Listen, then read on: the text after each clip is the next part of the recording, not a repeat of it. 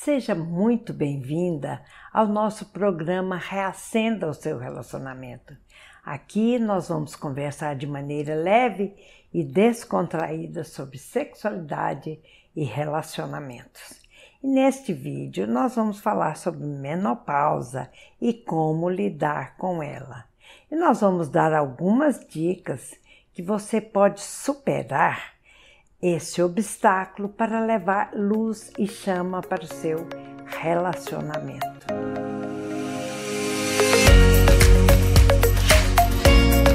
Quando se fala em menopausa, a primeira coisa que precisamos fazer é diferenciar menopausa de climatério, porque existe muita confusão sobre esses dois termos e, em geral, as pessoas e os profissionais da saúde os utilizam indiscriminadamente. E isso pode gerar um mal entendido. Eu tentei esclarecer isso entrevistando três ginecologistas e obstetras, Dr. Daniel, doutora Mônica e Dr. Carlos. E eu vou passar para vocês o que eles me disseram. A menarca é a primeira menstruação, sendo um evento, um evento único que ocorre na puberdade.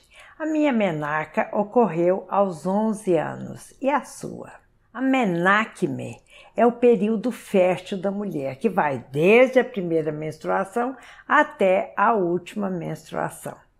E já a menopausa é o nome que se dá à última menstruação, e não é um período, mas é um evento único. Sendo assim, é correto que se diga Alice menstruou aos 12 anos e menopausou aos, aos 51 anos.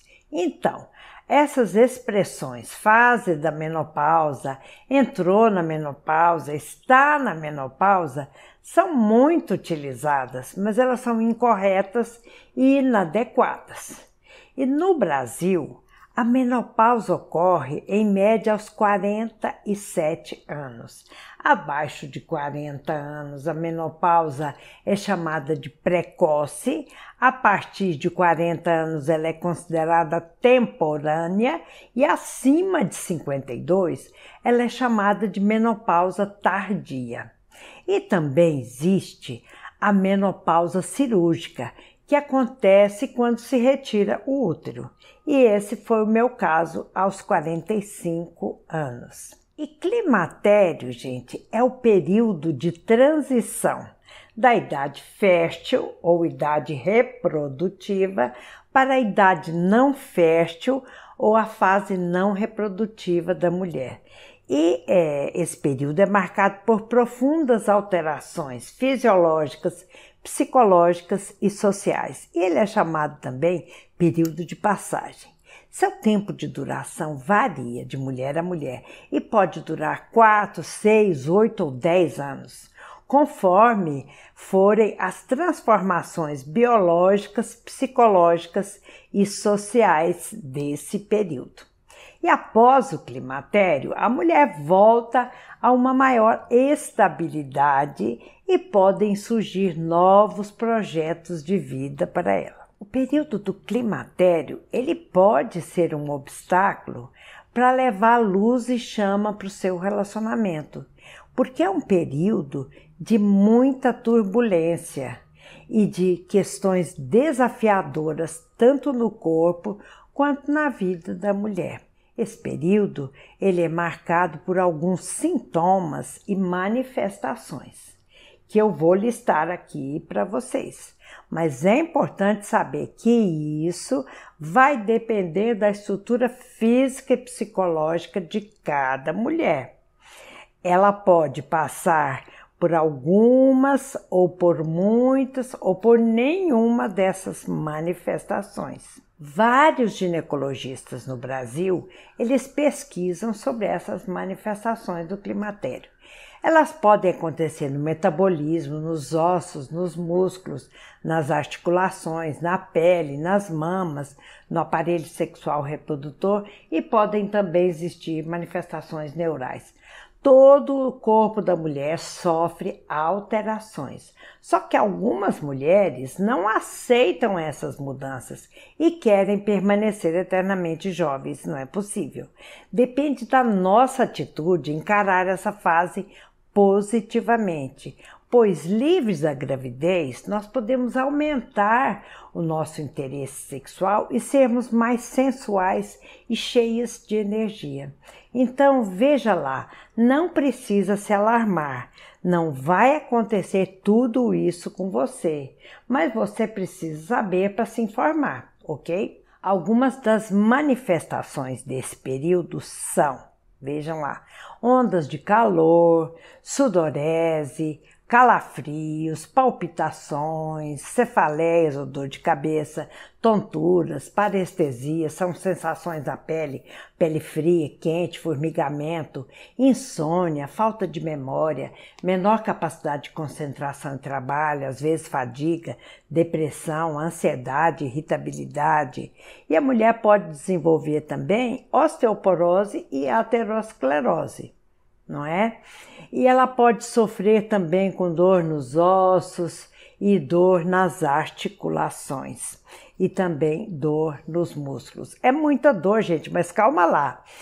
É, não é todo mundo que passa por isso. Nós estamos propensos a rugas, queda de cabelos, pelos, e nesse período o que acontece é que a produção de hormônios femininos diminui o estrógeno, a progesterona.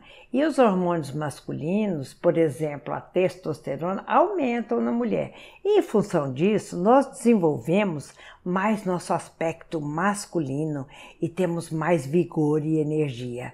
Porém, Podem ocorrer também sintomas no aparelho sexual reprodutor, gerando dificuldades sexuais.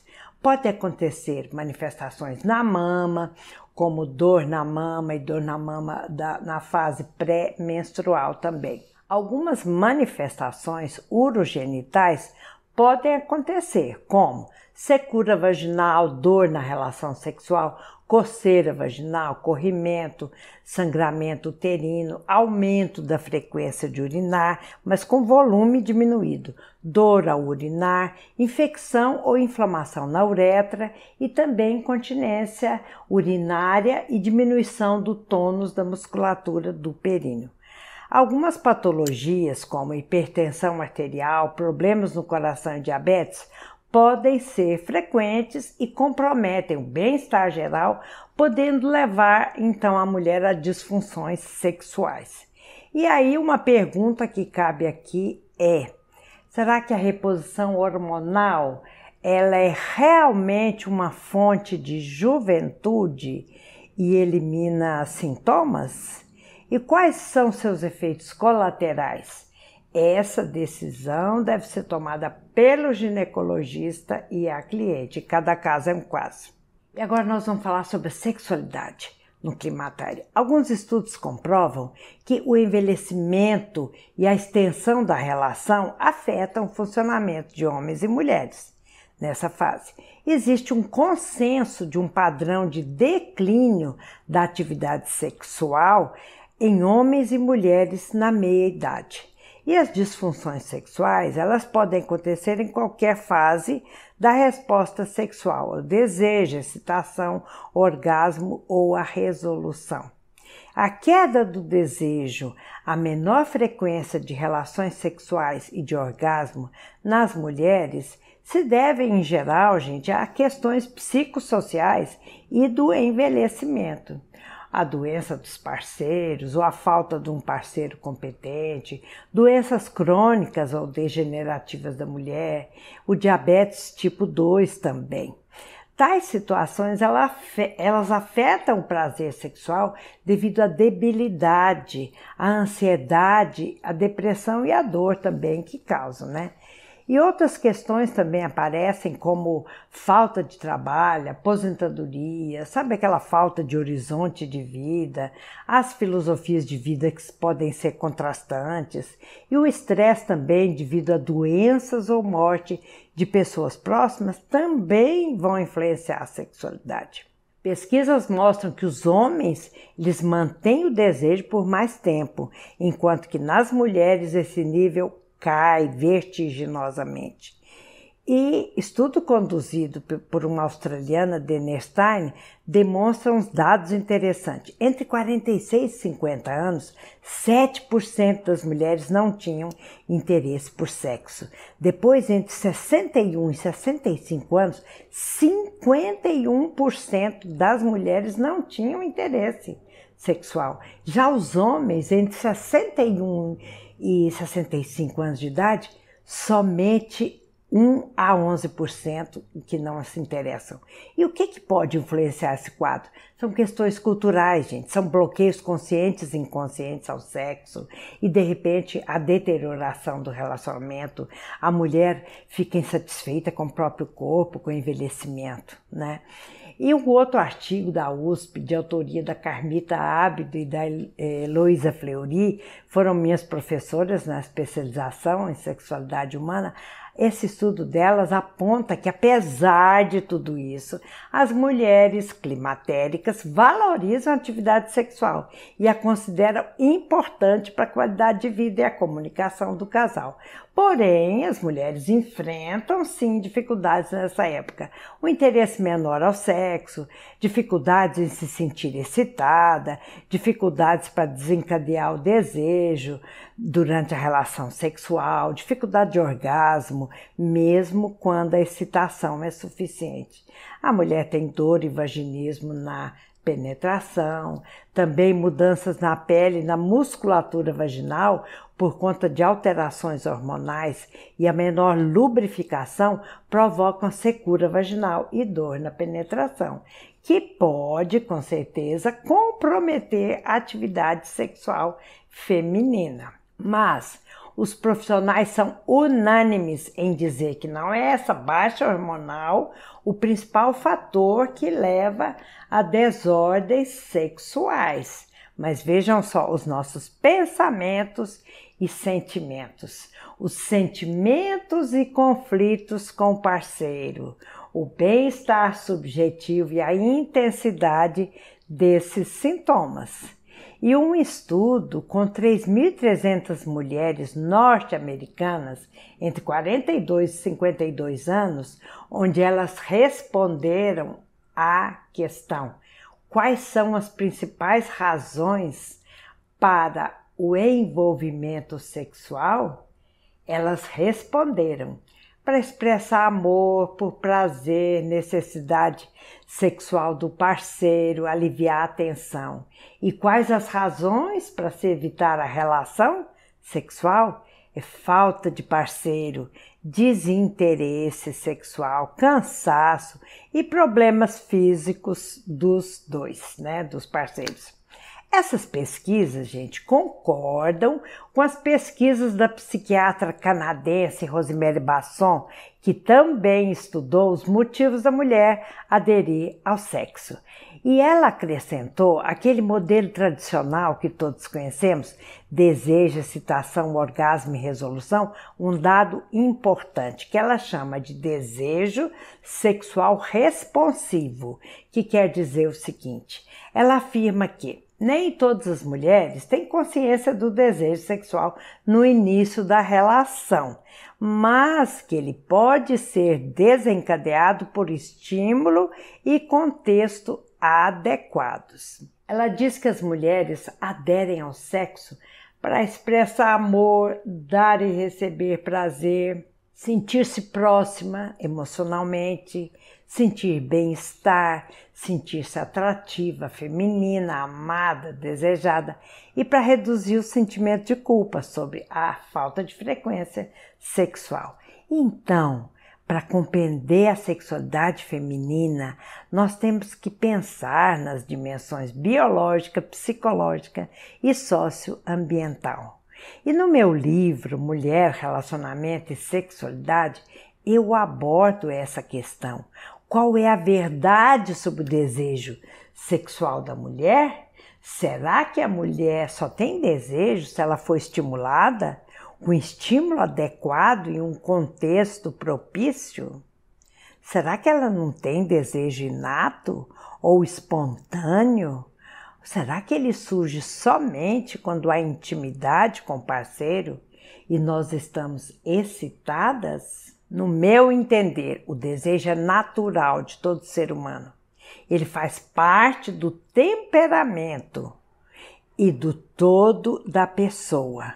E ele é modulado pela educação, pela cultura, pela experiência de vida e pela história das sensações corporais que a pessoa já passou.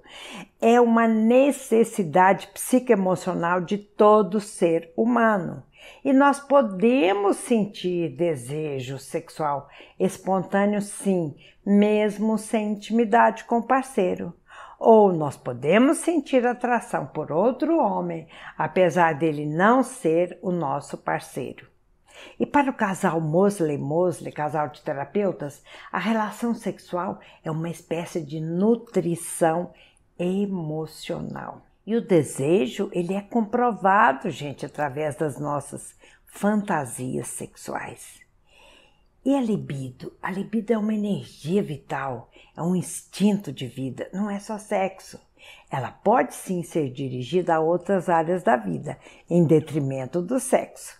Agora, quando a mulher tem consciência da sua libido, ela percebe a sua excitação, ela assume e valoriza as suas sensações corporais, ela sente o desejo na alma, ela fantasia e se entrega ao parceiro. Ela aprende desse modo o caminho do prazer. Porém, algumas mulheres não percebem os sinais da sua excitação. Elas sentem vergonha por ter desejo, gente. Elas se escondem. Elas têm conflitos entre seus desejos sexuais e atitudes moralistas em relação ao sexo. Elas pensam que sexo é sujo e dizem que não, não estamos interessados, não estou interessada. Negam sua libido, sua libido e se fecham ao prazer. E isso se deve a condicionamentos culturais. Veja só a cultura. Elas querem, na verdade, ser amadas e desejadas, mas a sua resistência ao prazer é enorme. Né? É isso aí. E por que, que o climatério pode ser considerado um obstáculo para a mulher levar luz e chama para o seu relacionamento? Porque além das mudanças físicas, acontecem também mudanças psicossociais que afetam profundamente a vida da mulher e do casal. Esses sintomas psicossociais podem ser a falta de motivação, alterações do sono, alterações da libido, do humor, baixa autoestima. A mulher pode ter sentimento de perder a atração, sentimento de medo e vazio, e a tão temida síndrome do ninho vazio. E agora nós vamos analisar essa síndrome, né? Sabe aquele momento da nossa vida em que os filhos saem de casa ou para estudar, para casar, para cuidar da própria vida, para morar em casa própria e o casal fica novamente a sós, frente a frente um com o outro, como nos primeiros tempos? É isso aí. Essa fase, para alguns casais, ela é muito difícil principalmente para aqueles que não desenvolveram é, uma intimidade maior durante a vida. Uma vez que diminuído o desejo, o relacionamento esfria e nós nos empenhamos na educação dos filhos. Nós cuidamos deles pessoalmente, algumas em dedicação exclusiva, outras com ajudantes porque trabalham fora. E os filhos se vão. E aí o que, que acontece? Quando nós acreditamos que nossa maior utilidade é gerar e cuidar dos filhos, quando eles se vão, quando eles deixam o ninho, nós ficamos isoladas, nós ficamos sem energia, nós ficamos deprimidas, não é mesmo? Então a tendência é nos sentirmos impotentes e inúteis, impotentes para controlar a vida e mudar aquilo que nós que é prejudicial nós não reconhecemos nossas qualidades e ficamos menos resilientes ao estresse. E é difícil enfrentar essa realidade, na verdade, quando o relacionamento se tornou sem atrativos. É um cuidado, né? No início do casamento, o casal precisa abrir espaço para os filhos entrarem na vida deles. Já na fase do climatério, o movimento que o casal precisa fazer é reinventar um modo de ser a dois. Não é fácil, porque tem o trabalho excessivo, tem as dificuldades da vida, existe a dedicação aos filhos e agora aos netos. Tudo isso pode abalar a qualidade do tempo que se poderia dedicar um ao outro e a sexualidade também, não é? E com a perda da fertilidade, muitas mulheres perdem também a vitalidade e têm sentimentos negativos sobre si mesma e sobre sua vida. As mulheres acreditam que perdem seu valor e se sentem inúteis quando deixam de ter filhos e vão perdendo também a feminilidade e a sexualidade parecem velhas e se sentem velhas mesmo, e com isso intensificam os sintomas desta fase.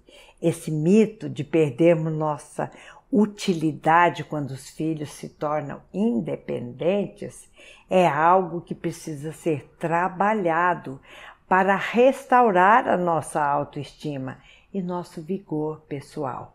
É um período crítico, sim, mas de crescimento e de mudança. A vida do casal se altera, afinal. O casal pode ter dificuldade em desenvolver essa intimidade agora, quando não tem mais as tarefas com os filhos, tanto na infância quanto na adolescência. Mas essa fase abre espaço para uma maior intimidade e o investimento na sexualidade se o estresse dela for administrado. E por que, que esse obstáculo pode ser superado?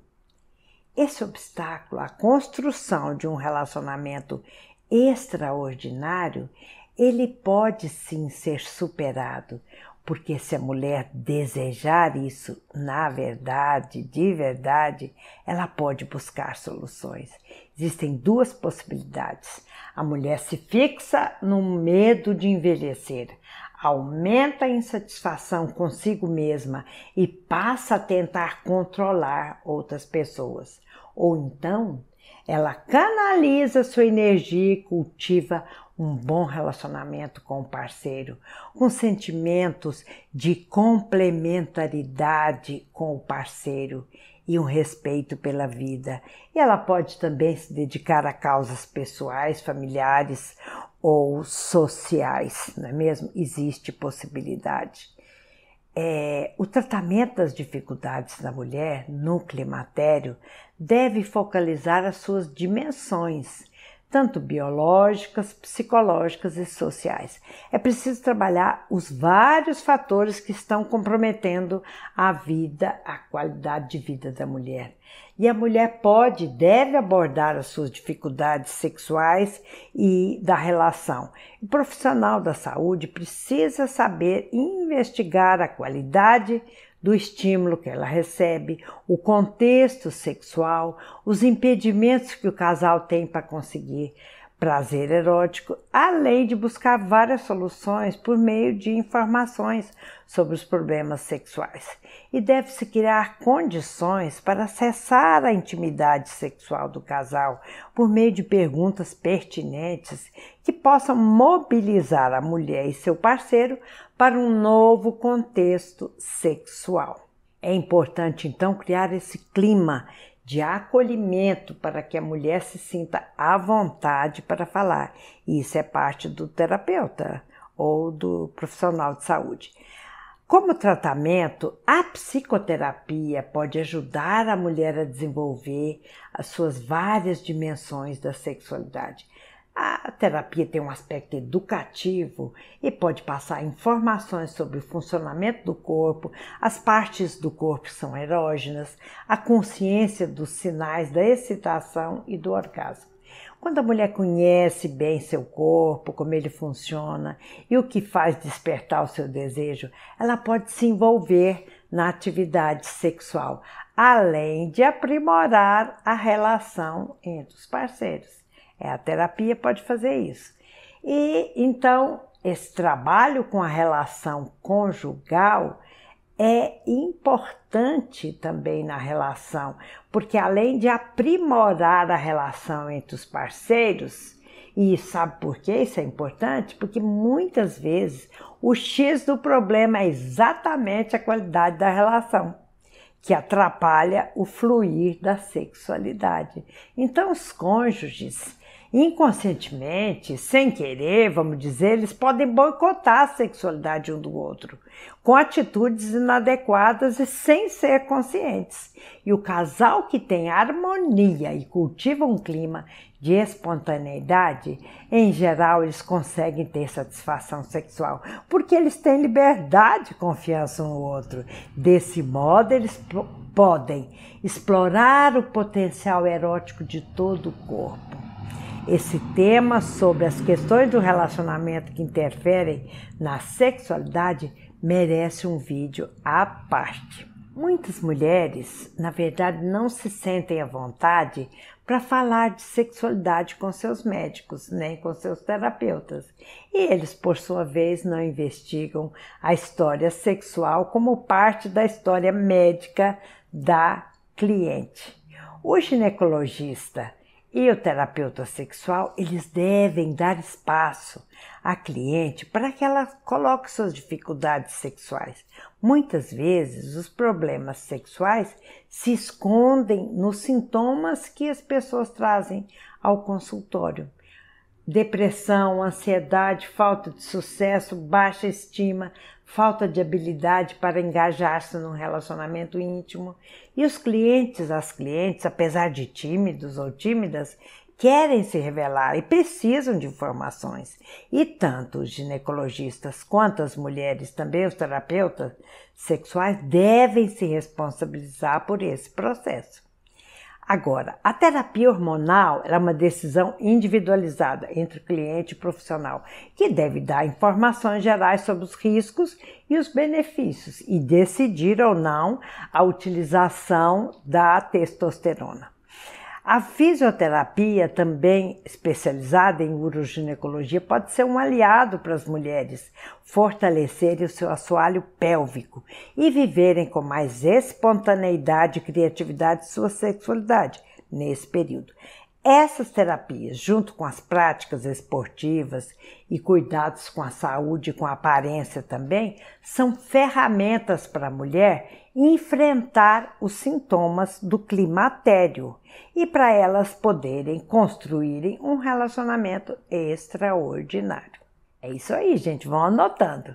Vou dar uns exemplos para vocês. Uma mulher jacira de 70 anos, estava entediada com a vida da cidade, com a família, e se mudou para o sítio. Um sítio distante quilômetros da alguns quilômetros da cidade onde ela morava. E ela não gostava da sua vida, seus filhos já não a visitavam mais, ela se sentia só. E ela supunha que essa estratégia a ajudaria a atrair a atenção da família. Ela enfrentava perigos na vida real, mas se sentia livre. Só tinha um problema.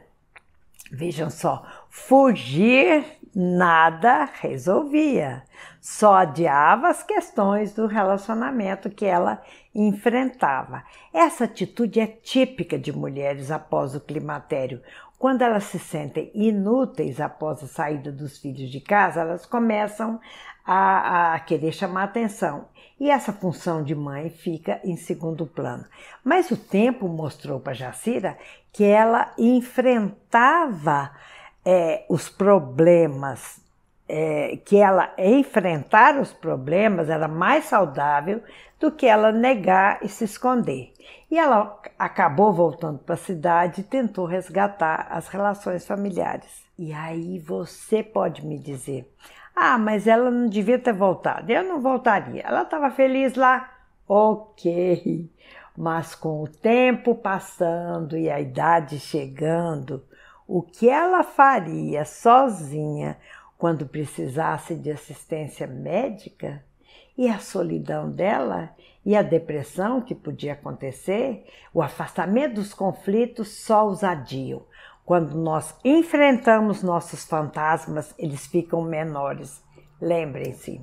Uma outra mulher, Mônica, me disse: há já alguns anos eu tenho me sentido sem atrativos.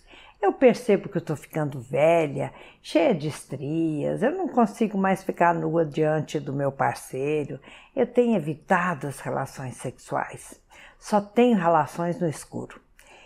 Ele diz que isso é bobagem, mas eu me nego, eu me sinto muito incomodada. Eu acho que ele não me admira mais. Você pode me dizer, ah, o marido dela é compreensivo, o meu não. Fica só me zoando porque eu não tenho mais o corpo de antes. Veja só. E ele também não envelheceu? Olha, você precisa ver se ele tem um pouco de razão. Se você não está se descuidando. Qualquer mulher em qualquer idade se ela tem autonomia para se cuidar, ela pode e deve se cuidar. Se você se descuida, se deixa engordar, se vive arrastando chinelo pela casa, ele pode dar a opinião dele sim. Cabe a você decidir o que fazer. Ou então, se você não quer mudar e para ele isso é importante, encare o fato, dialoguem para ver onde isso pode dar, não é mesmo? Um outro exemplo, um casal me disse: Nós brigamos muito, doutora, e por qualquer motivo. Se nós brigamos, ela não consegue transar. Às vezes sou eu que fico de saco cheio e não quero. Eu não sei se nós brigamos porque não transamos ou brigamos para evitar transar. Pensando bem, não faz o menor sentido, porque nós gostamos muito um do outro. Esse é um caso típico né, de problema de relação que interfere na sexualidade. O que acontece com esse casal é um conflito de entendimento e incompatibilidade que tem como pano de fundo a insatisfação sexual. Esse casal precisou trabalhar os motivos das brigas para depois poder liberar a sexualidade que antigamente era prazerosa entre eles. Você pode dizer: "Ah, mas o meu caso é muito pior". A gente briga, se xinga, eu me tranco, fico sem conversar muitos dias. Ameaço sair de casa e voltar para casa dos meus pais. Ok, não tem jeito. Não tem jeito para nós já acostumamos com esse jogo. Veja que jogo infernal, né? Ok, se você quiser continuar esse jogo infernal, é sua decisão não precisa de mim. Mas se você quiser reconstruir o seu relacionamento e fazer dele um relacionamento extraordinário, aí sim nós podemos conversar. Muita coisa precisa ser trabalhada. Um casal como esse, com esse jeito de funcionar, só está fazendo mal um ao outro. Existe condições de resgatar se os dois tiverem boa vontade e determinação. Tudo é possível se vocês estiverem disponíveis. E qual é o jeito errado de superar esse obstáculo? é quando se focaliza, gente, de modo obsessivo o obstáculo. Por exemplo, falar dia e noite sobre os sintomas do climatério. Viver em torno disso, isso promove um clima muito ruim e nocivo e de doença, aquele clima péssimo. Agora, qual é o jeito certo de superar esse obstáculo? É quando a mulher consciente de que ela quer construir um relacionamento extraordinário, ela investe em autocuidado e também ela cuida da relação. Ela desiste de ter constantemente razão, isso é um problema.